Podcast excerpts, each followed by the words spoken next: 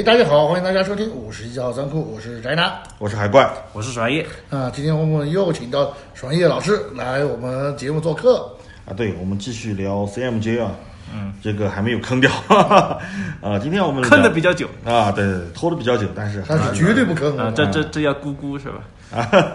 但是还是给它录出来。呃，我们上期主要是聊了 CMJ 的一些短片啊，对短片。啊，对，说好的，这次我们聊这个 CMJ 的第一个长片，应该是啊，他现在好像还在画另外一个长片啊，呃，不，他现在还是喜欢画短片，啊，那就是唯一的长片啊，呃，截止目前啊，截止目前啊，对，截止目前，唯一的长片就是《兵马大战记》啊。其实为了录今天这个节目啊，昨天晚上我熬夜啊又看了一遍，快速过了一遍，快速过了一遍啊。嗯，呃，所以现在可能这个声音不太好啊，呃肝有点受受不了，肝的压力有点大。舌头上长了个肝是吧？嗯，其实看完以后，可能年龄不一样吧，因为上一次看这个《比马大》，好多年前的事儿了，也至少也是七八年前的事儿了。对，呃，年纪不同以后，其实对这个作品的感触也有很大的不同。呃之前呢，其实更多的就是看个热闹啊，看好笑对，看好笑，看他很多幽默的地方，包括他的一些这个这漫画家怎么苦逼啊，就说白了是你有什么不开心的事儿，拿出来让我们开心一下啊！啊，以前就是这么这么去看待他的，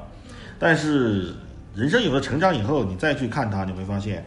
就 CMJ 确实厉害啊，这个人，就他把很多私货吧，我可以这么说，其实比马大，我个人的感觉啊。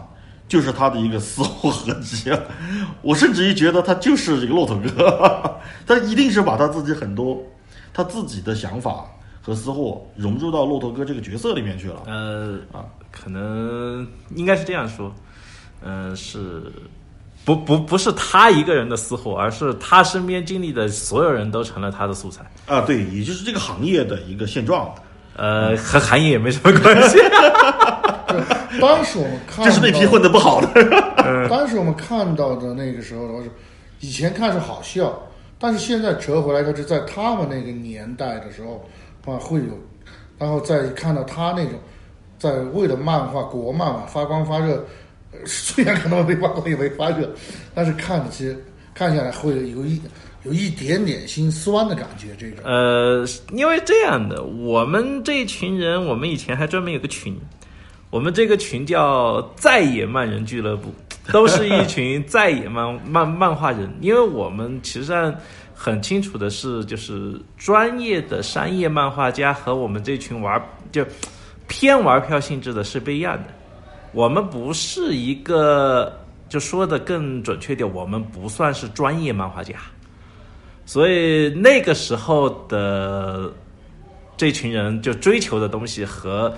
就真正的进行商业漫画的人追求的不一样。所以你看这波人的故事，实际上它并不是一个漫画行业的生态，或者说不是一个可以拿来参考的，你就把它当做一个娱乐就行了。其实这次看完，我是有这个感受的。哦，说那么那么长时间啊，先给大家说一下这个漫画到底说了什么。说完以后，大家就能理解啊，我们为什么开场会先来这么一段啊。其实《比马大战记》一开始第一话啊，他就开始其实可以。可以可以可以从名名称上啊，对，这瘦死的骆驼比马大啊，对，这个比马大最最就是最开始的构思就是，那瘦死的骆驼，瘦死的骆驼是骆驼哥，那比啊比比马大，其实光从名字来看，这是一个相相对于一个比较自恋的那么一个故事，啊，对，但是你也可以把它理解成就是死鸭子嘴硬的一个 是死鸭子嘴硬的一个。啊，对，因为确实骆驼哥就是这么样的一个人啊。呃，他第一话他就整了个活儿啊，就一开始有点像那种日式 RPG 啊，啊，三兄弟出来啊，然后去探索一个地下城啊，啊，就有一个其实不是龙，应该说是个蜥蜴啊，呃，蜥蜴，啊，蜥蜴那一大怪物，就问他们说：“你们仨有没有想好要走这条路啊？你们做好了什么众叛亲离、四面楚歌、穷困潦倒的日子想想好了没有啊？”那仨啊，就是想好了啊，你当我们是谁啊？我们是比马大三人组啊，我们的字典里面除了牛逼就没有其他的字啊，就只有一个词啊，这牛逼啊！啊，不要管他啊，那就走了。然后那个龙就说啊，祝你们好运啊。然后一看那个地下城那个迷宫的那个入口上面副副本，啊，副本那个写了个牌匾啊，“中国原创漫画之路”，就这么一个悲观的开局啊，是确实在那个年代做中国的原创漫画，很多人真的很穷困潦倒。呃，那个时候说说一个、那个时代背景吧。我们那个时候面对的实际情况是这样的，呃，当时全国的各大漫画杂志纷纷倒闭，啊然后时运不济啊，啊，然后国内开始走向一个网络漫画的平台，然后接着就是网络漫画平台纷纷倒闭。经营不下去了呃，了。然后我印象里当时留下来了就两个，现有一个留到了现在，那个有妖气，其他的该死的都死了。而且当时就是漫画是一个吃力不讨好的，也没有什么流量的，就说的再直白点，没什么前途的一个行业。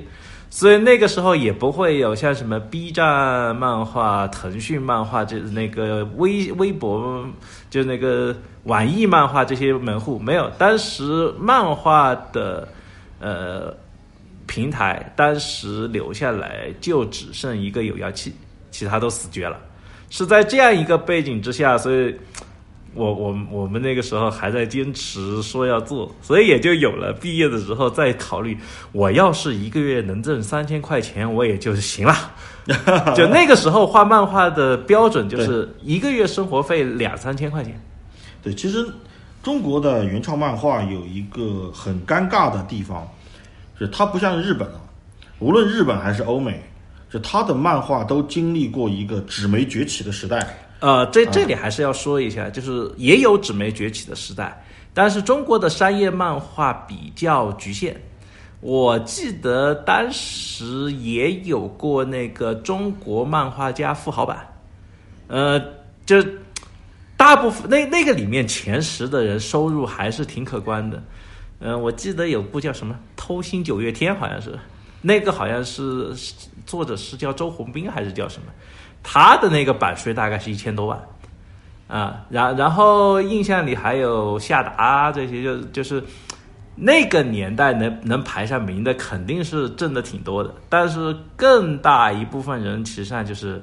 呃，饿饿饿饿的，就挨饿是一件常态。啊，就是涝的涝死，旱的旱死。啊，有点这个，因为它渠道有限，我们会用一个词叫那个，就渠道垄断，大概就是那么一个意思。对，就是也就是说，那个时候实际上是中国漫画的市场体量太小，啊，导致它的体它的渠道就那么一两个。呃，我印象里当时的杂志，就是以前还有什么北京卡通啊，那个漫游啊，漫那个漫游啊，那个呃什么呃科幻时代副和那个副刊啊之类的啊，科幻世界副刊啊，就以前还有挺多。啊那个时候倒了之后，就也是只剩一个漫游。然后纸媒相关的，要么就是就是我记得是知音那个系列的，就呃读者知音的那那那那个题下存存活了几个纸媒的，然后还有就漫游系的，大概就只是就活下来的混得好的都是在这个系列里面，只要没和这个沾边，那活的都比较惨。对，然后后来就没有然后了。对，后来就没有然后了。真没有然后了。啊反而那个后面我记得是，就是嗯，爽叶老师说的那个有妖气这一类的，它起来的一段时间，但是好像也没有掀起多大风浪。因为那个时候能够签约平台的作者很少。呃，对，然后实际上我印象里没错的话，大部分作品包括比马大好像都是免费的，对，就作者是没有稿费的，纯凭一腔热血在发。纯凭一腔热血，用爱发电哎，用爱发电。用爱发电其实。这就是中国漫画为什么会有一个很长时间很尴尬的一个局面，就是在互联网上呢，用户习惯了免费去看东西啊，嗯，其实已经习惯了，就用户习惯你要改变，一个是需要大量的资金，另外一个是需要长时间的培养，就是你你老一辈的用户或者老一代的用户，你要想去培养他的消费习惯很难，你只能等待新一代的用户成长起来，从零开始培养，而这个是需要花时间的。啊，对，那国产后来走的路线就是走彩色漫画嘛，啊就是我那个没有你日本漫画的那个呃基础，那就发动我们中国最擅长的技能，我卷死你。对，就是卷。啊，这日本漫画，因为它为了节省成本嘛，说说说白了就是为了降低成本。这个成本包括漫画家绘制的成本啊，呃，印刷成其实主要是印刷成本，啊对它统一的用黑白漫画。然后中国因为上了互联网以后，就不存在印刷成本这一说了嘛。啊，对，啊，它都是数码产品嘛，啊，这这一串数据嘛，它就可以卷死你啊，用、嗯用这个彩漫来做一个差异化。而我们而比马大产生的时期刚好是在这个就这两个时代的交界那个那个点，啊，对，所以所以他那个时候就也没有什么多清晰的目标，他就是想画也就把把自己。呃，创作的辛酸甜苦辣变成了一个自己故事的题材，反正就那么画下来。呃，上期我们也说过，其实我觉得 CMJ 这个人，他最厉害的就是这儿，就他真的是我见过最能够从生活当中提取素材的人。提炼故事，啊，对，提炼故事的人，包括他，其实他是一个套娃的故事，我这么跟大家说，因为他画的就是三个呃穷的要死的漫画家。呃，或者是漫画人吧。啊，漫画人啊，三个穷的要死的漫画人，是怎么画？他都挣不到钱的三个人。而这三个人呢，首先第一个就是主角嘛，骆驼哥嘛啊，嗯，骆驼哥的人设是什么？其实是一个画画很厉害啊，非常厉害呃打个问号，啊 画画很厉害，问号。啊，对，问号啊，问号很厉害的那么一个人。但是呢，曾经发生过什么？漫画一开始没说啊，没说，没说但是变得有点不正常，应该这么来理解。不是不正常，你你你那个时候去看，就如果你在那个时代去看，你会觉得他是不是有什么想法？啊但是如果你用现代的眼光去看，就很很适合现在那个词嘛，就骆驼哥是一个超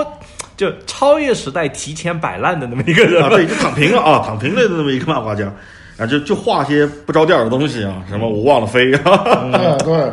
啊不，我忘了飞还不是他画的。我爱的飞哦不是不是他，不啊，是他两个助手啊，两个助手特别有意思，一个叫小牛，一个叫小马，当牛做马。我这这这哥们儿，我觉得他起名字特别厉害啊，特别有意思。然后有一个这个十九岁啊，据说是十九岁的，漫画里说了，十九岁的一个小女生啊，就是特别仰慕骆驼哥啊，嗯，叫什么叫赤贫。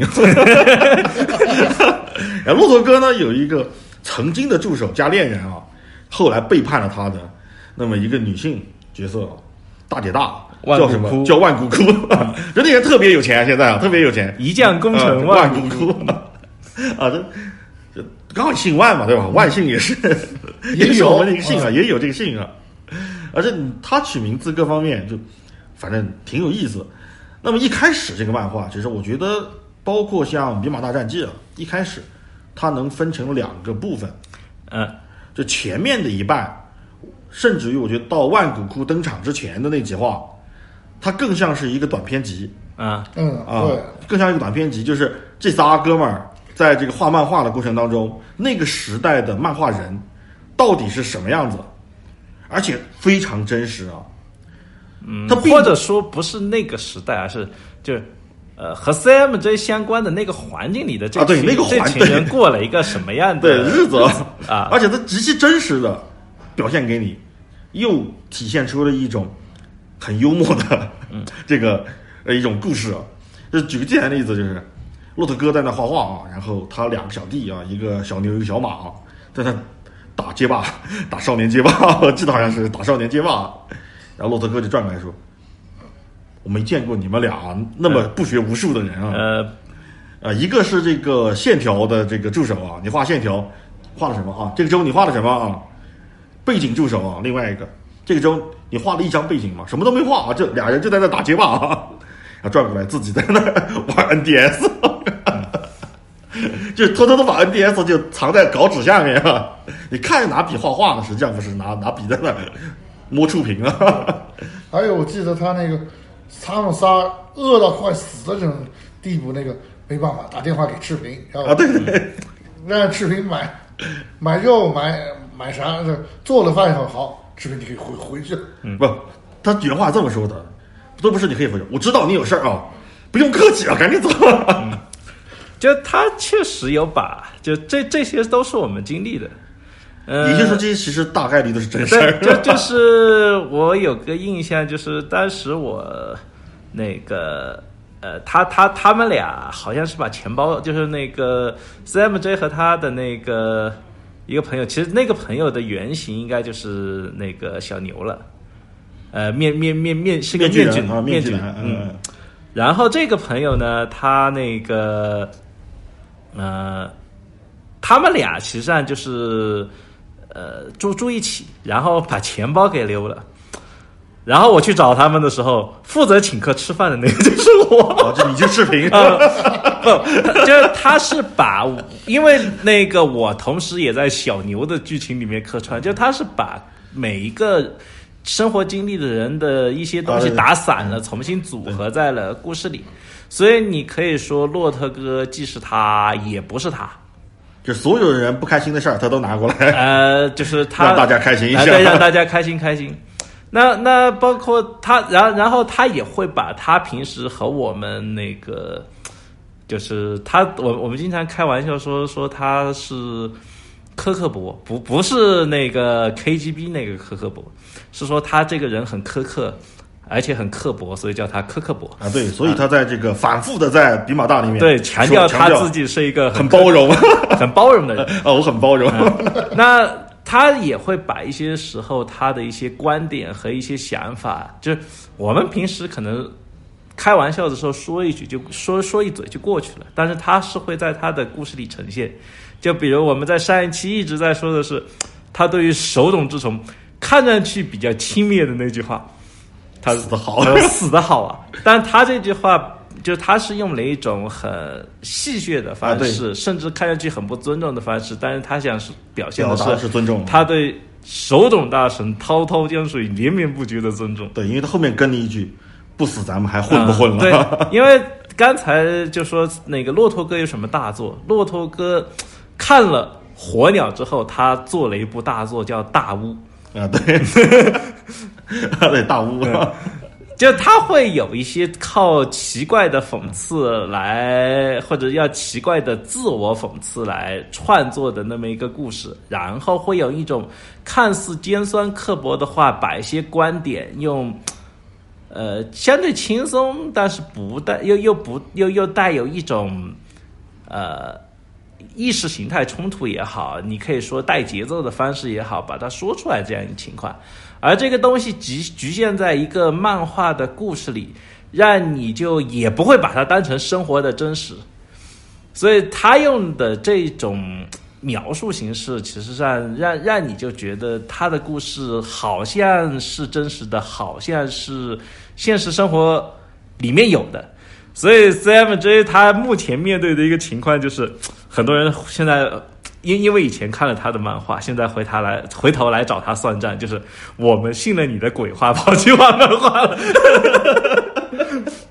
然然后他还有个免责声明说，我的所有故事都是劝你们千万不要走这种路，你们走了怪我干嘛？对，他第一话就跟你说明了，真的说明了啊，真的说明。但是他因为他这样弄，其实有一种戏剧性的，他其实上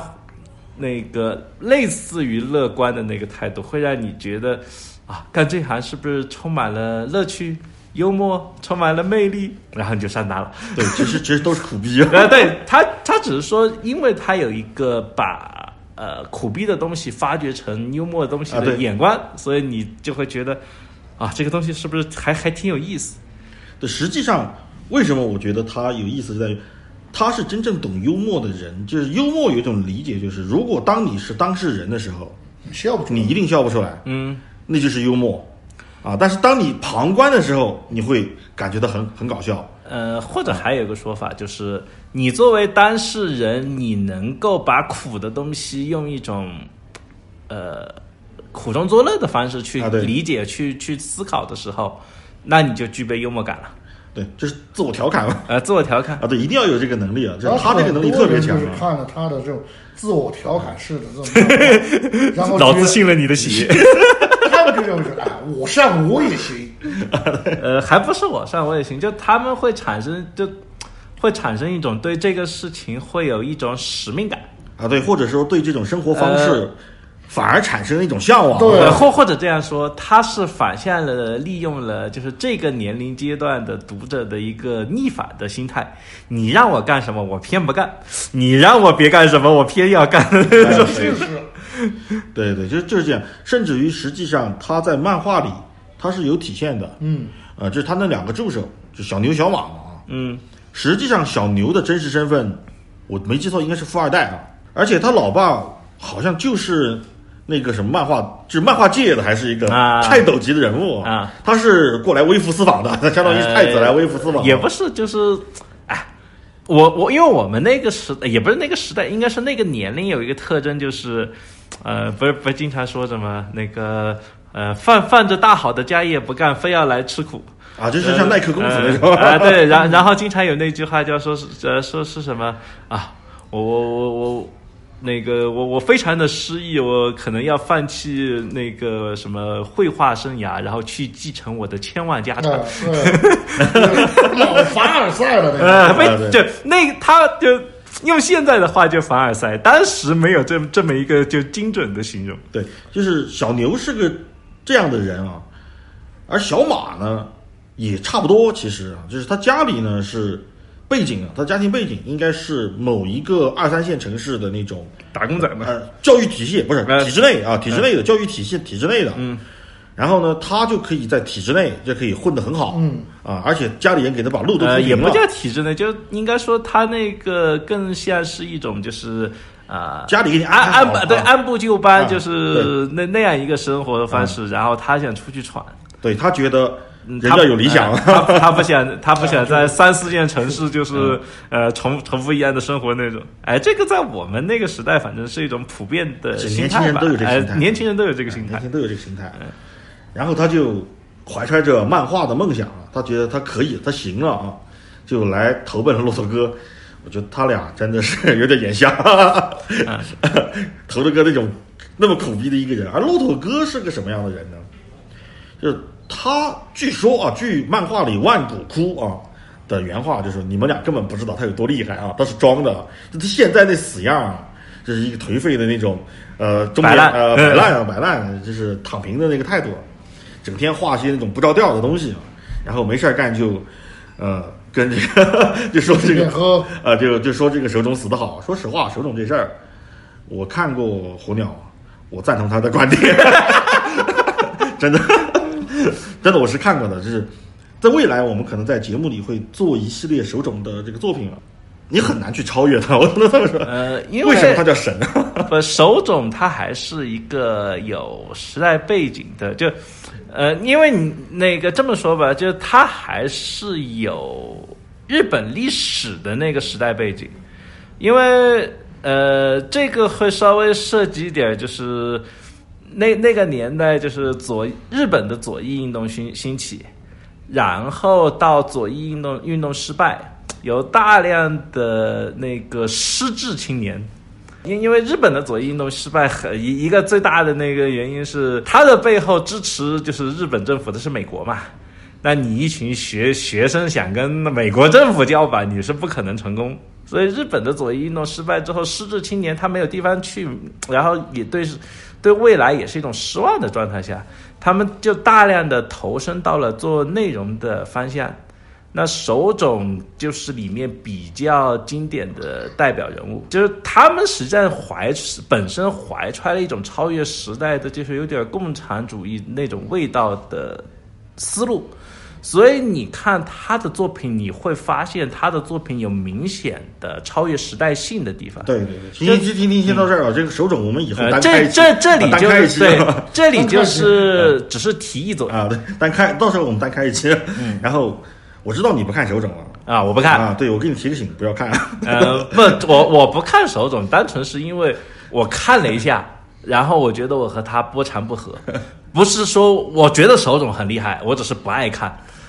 啊，呃，然后我们继续说骆驼哥啊，这个手冢的事儿，反正以后我们单开一起，到时候再大家一起聊啊。我觉得这个事儿绝对很值得一聊。我们都知道，大量的商业漫画其实它涉及的题材都是幻想主义，大量的都是幻呃想，主义。也不算幻想主义，就是商业题材它是带有理想主义和浪漫主啊，对义色彩。对对对，啊就就说是理想主义啊。而骆驼哥，就为什么我说他和 CMJ 很像，或者是他是 CMJ 投影？至少他把大量的私货放进去，就是因为骆驼哥坚持画现实主义题材的东西。嗯，呃在，漫画里他就这么说啊，就说你不能再再画现实主义题材了。但是骆驼哥就是这么坚持，但是坚持下来，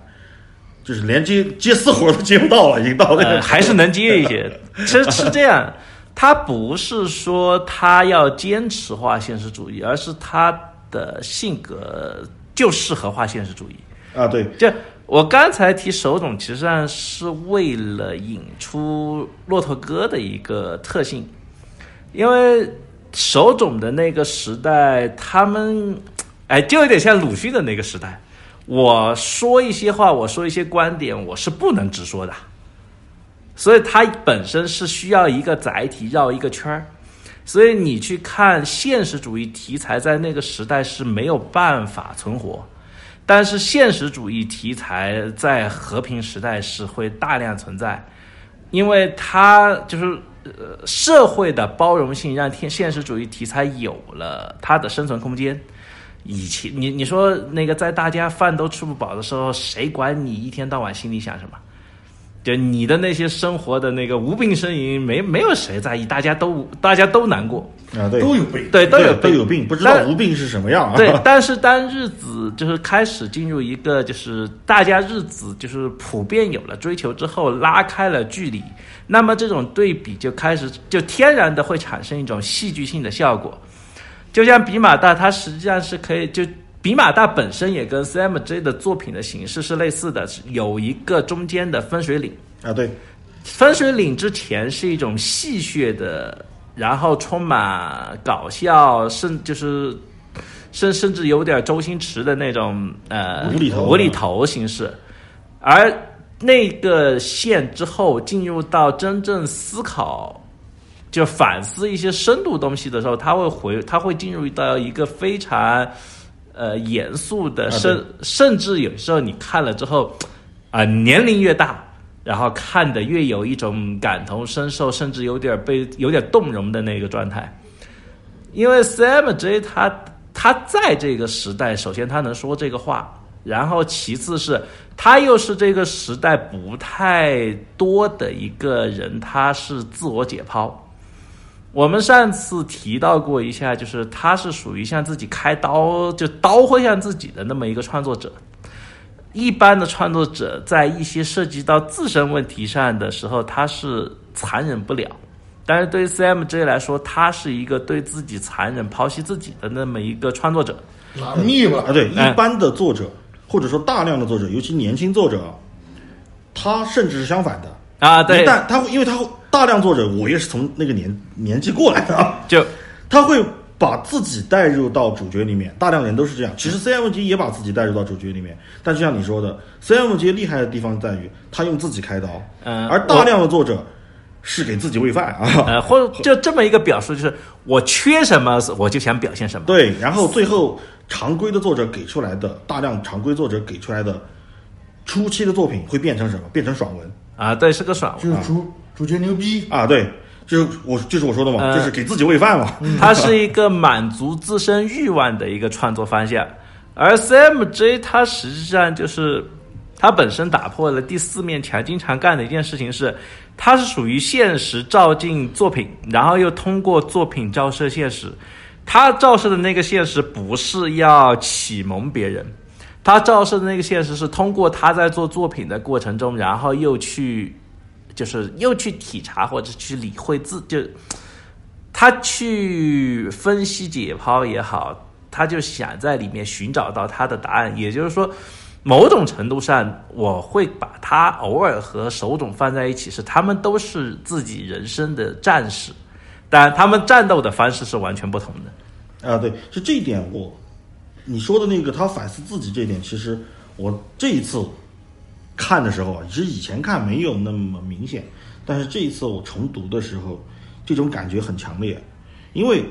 我在这一次重读这个漫画的时候，我最大的一个感触是，这个漫画的主题我终于明白他他想说什么。他想说的是理想和现实的矛盾冲突。骆驼哥他为什么会那么落魄啊？万古枯为什么会过得那么好？实际上就是骆驼哥他想要的成功，或者说是他想要得到的东西，不是成功，而是他自己探索的成功，呃，或者说是他自己的方式。他想证明他自己的那一套是对的，是行得通的，不是对错，是行得通的。而万古窟以及那部漫画里大量的他描写的成功人士，都是向社会妥协，因为它里面有大概有类似那么一句话，就是人有两种，一种是坚持自己然后被边缘化的，另外一种是看清楚现实以后向现实妥协的。而大量的在他那个漫画里面，就他想表达的那个意识层面里面，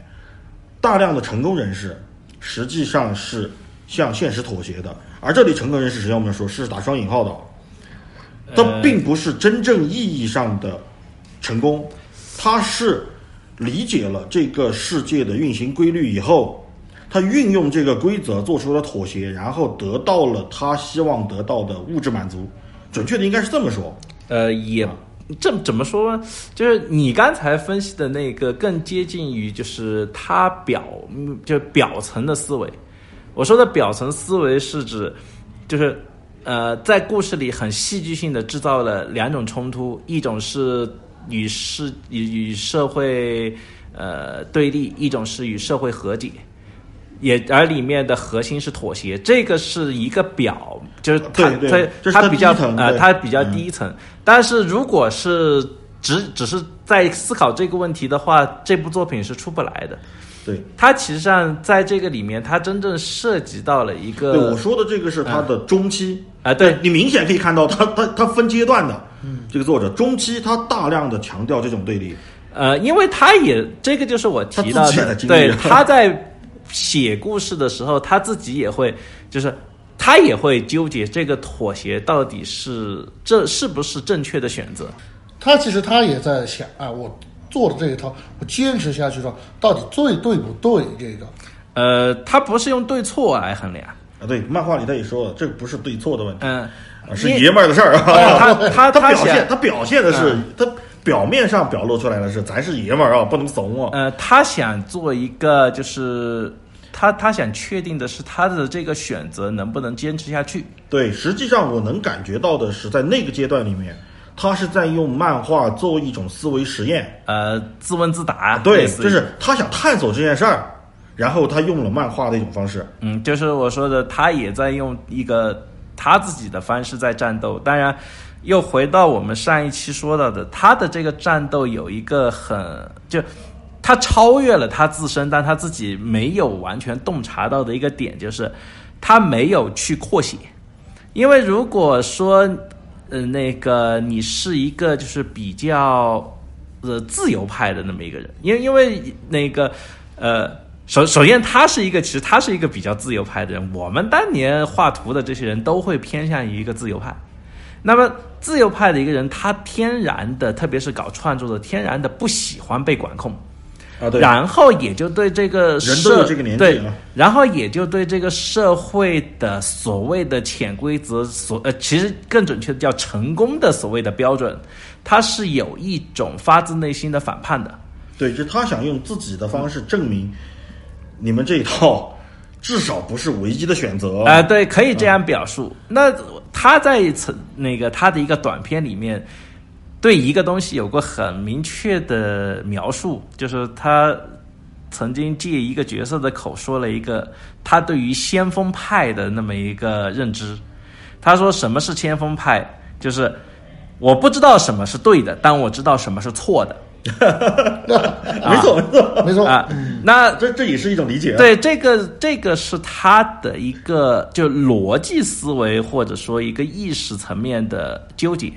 但是在他的故事创作里，还有一个是更更深层的浅层，就是他不去扩大的一个状态，涉及到什么？涉及到解构。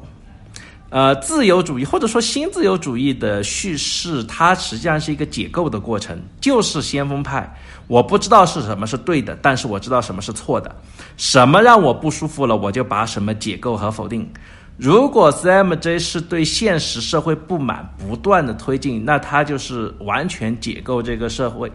但是创作者他还有一个另外一个目标是建构。啊，对，你无你不要把新断的东西建立对起来啊你不断的解构，就会出现一个情况。我们如果有那个看美式漫画的习惯的朋友，他就会发现，美式漫画的故事，他每一次在讲一个新的故事的时候，他你会发现，它虽然是一个系列，它不得不把前面的设定全部推翻。就是我们说的吃书，吃书那吃书啊这是我们说的因为吃书。因为他们在做的创作方式就是解构，对解构看上去好像是把所有不合理的东西合理化，就是找到它的合理性，但是解构的实际上会造成的情况叫什么呢？中就中国人经常会说的一句话叫“求同存异”，解构只存异不求同。嗯如果你在创作里面是这样一个方向，你就会发现你的故事会卡死在那儿。有一个最典型的就是，呃，万的所有的剧本，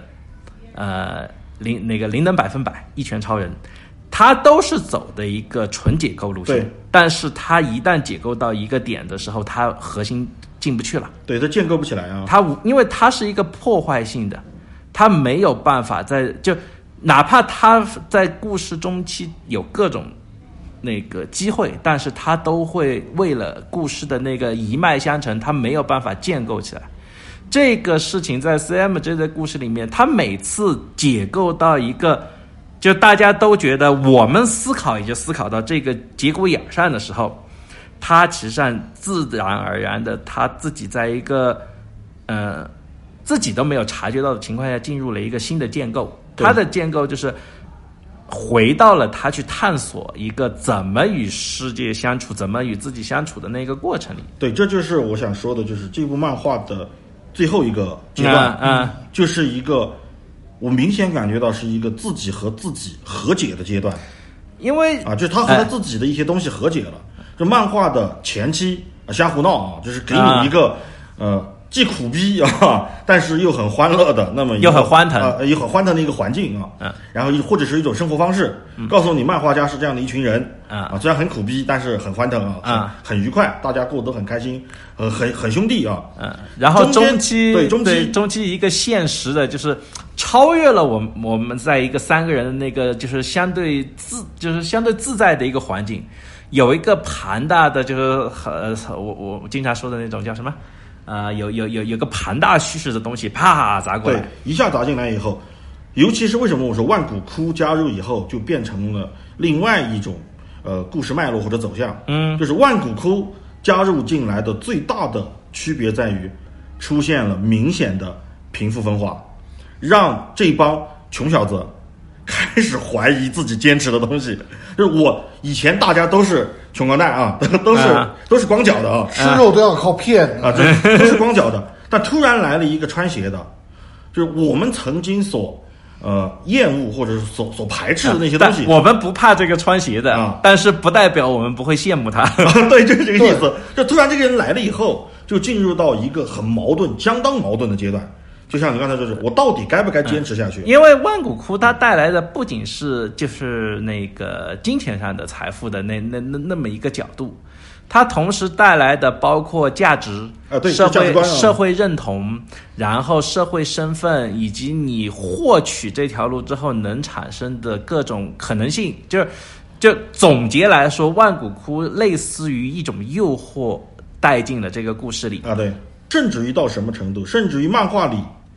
最极端的一一场戏啊，可以这么说，最极端的一段故事就是万古窟给了他们一个根本不存在的项目。嗯。就让他们去做代代笔嘛，嗯。啊，就是相当于我外包个工作给你做外包啊，外包一个这个工作给你，结果后面，呃，骆驼哥发现实际上根本没有这个项目，嗯，就是他们要画的这个东西根本不存在的，相当于都都已经变成一种施舍，这我实在看不下去了。嗯。但是我又知道你是一个心高气傲的人啊，嗯。那我给你一份工作，但是实际上这份工作对我来说根本没有产出，嗯，一种变相的施舍，而这个是对于骆驼来说是一种巨大的打击，他感觉到就几几种。前所未有的屈辱，可以这么说。呃 就有有屈辱的成分，然后也也带入了，就是作者很很不该就很不太敢涉及，但是因为涉及到这个话题，他会在创作和现实生活就双方面同时产生影响，就是呃。每个作者一旦在自己纠结的问题上，就是摄入到作品里面，他会产生一种自恨，有的走不出来啊，呃，他会走不出来，他会自己开始，就他是表现出来是对对方的一种呃情绪啊反应，愤怒啊一种愤愤怒，但是其实上他是对自己无能的一种愤怒的，就是无能狂怒。对无能狂，他是把这个东西进行了一种投射，对，就很真实，但是呢，嗯，你看着他表现出来给你的感觉又很，而又带有一种荒诞大部绝大部分作者写到这一步开始，他们的故事的解法大部分会转向散爽文。啊，对，就他会用一种理想化的结局把这个东西，啊，就机械降神啊，对，因为他自身并没有在现实里解决这个东西，对，所以他写到这一步，他只能要么卡死，要么只能弄一个爽文，就是啊三十年河东，四十年河西，呃，就就莫欺少年啊，时对，就就就是就是，哎，你万苦苦现在看不起我，好。你看我我我去我我去什么闭关，然后什么过个十年啊，你看看我今天走到了什么地步？就很多人的故事到这一步，就是结尾会结不好，或者说整个故事会俗套，很大程度上就是他们走到了一个他们自己也无法理解如何与社会相处的那么一个状态。对，就是他自己没有办法和自己和解。嗯而 CMJ 它厉害的地方就在于，我觉得为什么《比马大战记》我们单独拿出来聊一期啊，就在于它最后的这个结局，这并不是最后那么几页啊，我说的这个结局是最后骆驼哥整个人生的那么一个转折，嗯就是和自己的和解，那就是我最后证明了，事实证明了我那一套就是行不通的。对，就是行不通对通，。那怎么办？嗯他最后和自己做了一个和解，就骆驼哥最后他那个工作室解散了，嗯，小马回去当他的富二代。对当他的啊小牛去当富二代了，小小牛回去当他的富二代。啊，小马回去当他的公务员了，嗯，骆驼哥跑到一个美院里面啊教美术去了，啊又怎样？生活不一样能够平平静静的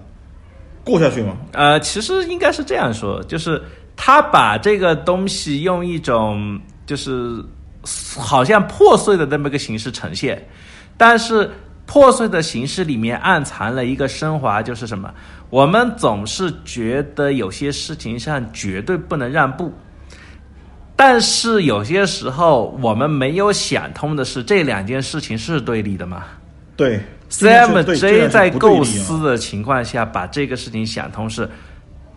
就是社会的认可也好，价值也好，和你要完成的那件事情，并不是对立的，而是你自身为了证明这个东西它。就是有一种神圣性，你强行给了它赋予了一个对立性一个对立性，就是我要跟社会反着来，我那我这个东西才有意义。他干的最厉害的一件事情，就是他最后的解读是：我这个东西依然存在，我有机会，我有时间，我依然去做我想做的东西。但是其他时间我需要的，在这个社会生存、存活、生活的那个东西，我可以通过其他途径来获得。这两件事情本身没那么矛盾。对，就是回到漫画里，就是什么呢？就是比如说，我们用不管是小牛还是小马这两个角色啊，嗯，他完全可以既从事他的工作，啊，对，同时又用业余时间来满足自己画漫画的这个需求，嗯。那么你就达成一种统一协调性。嗯。呃说白，就像我们现在一样啊，既有自己的工作该干的事儿，啊，业余时间我们你有那么多话想说，说白就，你有那么多槽想吐啊，嗯，那怎么办？那搞个电台吐，对吧？聊就啊，它两件事儿它并不冲突，冲突的是你非要把你自己把它变成对立，也就是说极端一点，就是冷战思维。呃，或者叫那个不叫冷战思维，叫那个呃二元对立啊，。对，二元对立就是嗯非黑即白嘛，嗯就是但凡和我不一样的，都是我的敌人啊，嗯但凡不支持我的都是我的敌人。就当你自己有这种想法的时候，实际上骆驼哥之前的所有遭遇是他把他自己放在了所有人的对立面上，呃，或者说他把自己放在了社会的对立面对。然后他的他用他的乐，就是也不叫乐天了，他用他的一种戏谑，就是对社会的不严肃，来对所谓的宏大叙事进行一种解构。如果他一直保持这个，就会回到我们之上一期说过的，他会进入到语不惊人死不休的状态。啊，对，那么解构下去，就会发现那个解构的故事到后面，就随着人们的笑点，那那个就是越越越来越提高，随着人们看的东西越来越多，你展现给大家的东西，其实上就是它越来越有模板，而且特别现在有大数据，你很你很容易发现。你构思出来的东西不再具有单特就特殊性和唯一性，对，就是像你说的，就他很容易走入到一个死胡同，无限升级。就他很容易会进入到你刚才提到的一个漫画，就是《一拳超人》。嗯，这一拳超人他为什么后面难产？嗯，就是因为他自己把自己逼到了墙角。打恶兰打了几十期是吧？呃 其实都不是这个，我觉得还好，就是旺他创造了一个牛角尖给自己，啊，就终有一日会出现一个奇遇一拳锤不死的东西。呃，其实最大的问题还不是他一拳锤不死，是他解构的所有角色里面唯一不能解构的就是光头。啊，对，就光头你解构不了。嗯，如果你解构不了，就是永远存在，就是光头一拳能都能把他锤死。那么任何一个新角色都会逐渐逐渐变得毫无意义。呃，就而如果你真的出现了这个，呃，光头锤不死，这一拳打不碎啊，我，那整个漫画就会出现一个我们所谓的刚才说的吃书，就是你必须否定你曾经建立起来的东西，重构一个东西。更确切的说是这样的，当就是一拳能把人锤死和一拳锤不死人，这个其实真正的不是问题，而是当你这个东西在不断的提炼、不断的运用的时候，你的所有后面创作的角色会没有意义，因为什么？你的角色第一会同质化，因为他们面对的结局是一样的对，都是一拳啊，然都是打架。呃，或者说都是被秒的，就不一定一拳，但是都是都都最后都是会被奇遇直接崩掉。嗯，然后还有一个，你对主角色的塑造会有一种，就一开始它实际上是一个完全反向的塑造，但是它的反向的塑造终结的这就所有反向塑造的终终结点都是被奇遇干掉。那么后面的角色他会越越越来越失去角色的特性，你没有办法塑造一个丰富的形象，啊你只能把所有的角色最后就沦为战斗力。无无论是那个反派还是己方还是朋友，他会那个显得越来越工具化就就是工具对工具化，而且就是哎，我想不起那个词。呃，而而而且所有角色就会那个越来越单薄，越来越单一，他们会那个模式越来越接近。最主要的是，其实像无证骑士这样的，就真正的配角的看点会越来越少。啊，对，就初期你会觉得这个人很有挖掘性，嗯，但是到了越往后，这种人会越脱离这个故事主线。因为挖掘不了，就是对你的故事已经设计成了一个核心，就是所有问题奇遇出现都能解决。但是这种故事它的那个破宽的地，就破宽，就把它破掉的点是出现不是靠力量解决的事情。但是，一旦这样的话，你就突破了一拳超人原先建建构的那那那套，就是，呃，应应应该叫是那那那套条类似于条件反射，你把它破了之后，你的故事要么就是那个，就一定会出现拐点，要么往上拐，要么往下拐。呃，说白了就是他已经不能满足读者对他的期待了，嗯，那么就会出现一个我们经常听到或者看到的一个呃论调，是你已经不是曾经的你了，这是一拳超人，这种出现一个老读者啊不买账，嗯，呃新读者呢觉得你又很无趣，啊，对，的那么一种后后面会很尴尬啊、出现很青黄不接啊，对，青青黄不接的一个情况。因为所有读者，老读者，尤其是你一脉相承的读下来以后，就你前面都是龙珠，你后面给我来瞧瞧，那就不对了，那就不对味儿了。前面都是果实，对，把把把那个故事的那那个原有的味道直接给破了。对，那就不对了。但是如果你坚持下去，你又会走到一个死胡同。而 CMG 就它的优势就在于，或者说它在作为比马大战记最后的那一点就在于，他和他自己达成和解以后，利用我们经常说的一个话，就是他成功的实现了一个软着陆。哎，啊，软着陆就是我承认我自己的那一套，就是主角啊坚持的那一套、失败了以后，就主角能不能失败？能，嗯，但是失败并不代表这个人这辈子就爬不起来。这或者更就是他把那个在故事里面就是慢慢形成的电车难题给破掉了。就是他用了一个就是超更更高的视角看，就是把这个问题直接，呃，就是把让这个问题的建立直接在到电车难题的那个二二选一那个状态之前，然后得出了一个我并不需要把人绑在铁路，就把 把把人绑在两个铁路上，两两道铁轨上这样一个情况，他没有进行二选一，而是我全要。直接是啊，对对对我，既要他正他是他跑为什么跑去美院当老师？我要能够首先我要能够养活自己，养活自己，嗯，然后不要再去吃肉要靠骗的那种。呃，因为是这样的，你就为什么他这个故事其实那个最后形成的是什么？他没有背叛前面的设定，他是怎么做到没有背叛前面的设定呢？因为有一点，你去看他的整个故事故事的气质，它里面有一个气质是，他一直在追求的。你说是名吗？不是名。你说是利吗？不是利。啊对，呃那你说是那个漫画的神圣性吗？他画的，他他在那个里面干的事情也没有在追求神圣性。也不神圣正，好相反啊，正好相反。他一开始，我我猜这个，虽虽然我没跟他聊过，但是我猜这个他可能一开始也没想到，但是到后来他自己得出的那个结论，他也没有提炼，但是他天然的完成了这件事情是什么？前面和后面最终形成了一个核心点是，整个故事里面他在探讨的那个东西叫责任。啊对对对对，就是骆驼哥一开始是一个没有责任的人，他一开始展现的是他摆烂，我不负责了不。负责，对但是他就算在这种不负责的情况下，就是好像在戏谑生活的情况下，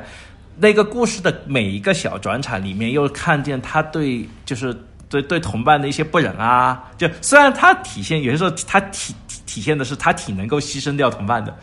但是在关键时候，他就是在真正严肃认真，就是关系到很多大事的时候，他是有大是大非的。啊对，他没有把骆驼哥的大是大非给摧毁。那么前面的大是大非没有摧毁，在后面进行一个呃诱惑来的时候，再进行一个互相冲突的时候，他也没有因为诱惑倒向那边。那么他最后形成的是，我虽然以前是一个混蛋，也曾经经历过迷茫和困难，但是最终成就我的那个东西是我从开始到最后结束的时候我贯彻的、我追求的那个东西是对自己负责。对，就是他以前是一个对他人负责、对自己不负责的人。呃，也不完全是，应该说他摆烂的时候是他觉得自己负不了责。就是你用责任这个东西，你就可以贯穿他的整个故事始终，啊这就让他的故事没有崩掉。对，因为里面我记得很清楚，就是万古窟有句话，呃，万古窟有一场戏，准确的说啊是，就他和几个领导在那个 KTV 里面喝酒啊，这非常生活化的那么一个场景。呃，你可以明显看出来，就是那几个领导里面，其中有一个啊，哎，啊，对他反正有点非分之想，然后就问万古枯，就说，就你觉得什么样的男人是负责任的男人啊？然后万古枯就说了一句话，就说是，他认为负责任的男人就是知道我不能够给他幸福，就离他远远的，就是一语双关啊。真是一语双关而且既震慑了这嗯面前那个领导嘛，然后又说出了他自己内心真正想说，就他对于又说出了万古枯对于这个骆驼哥的评价。那你看，在这个更早前面，就是骆驼哥还在那个就是各各种乱来的时候，它里面不是还有一个暗线，就是他曾经的就找过他商业连载的编辑来找他，然后那个他们的总编辑找来找他谈话的时候，也说过类似的话，是关于就是那个他们做公司的，然后要养那么多人的，要养那么多作者，要让那个呃就是。呃，公司的产品能够存活，他们不是能够任性的只为自己过的那么一群人啊。对，他又用别人的口把责任这个东西又说出来了，对，说出来。所以他这个责任的暗线，让你能够感觉到这个故事没有分崩离析，而是非常紧扣核心题啊。对，而且避免了电车难题。或者这这再说一句就是。他的那个状态，我我以前看他那个结尾，我不是很满意。但是过了一段年，就是时间，我再看，我觉得那个结尾，目前我的感觉是最适合的结尾啊。对，就是你真的找不到比那个还适合的了。嗯，所以如果就听我们这么侃有兴趣的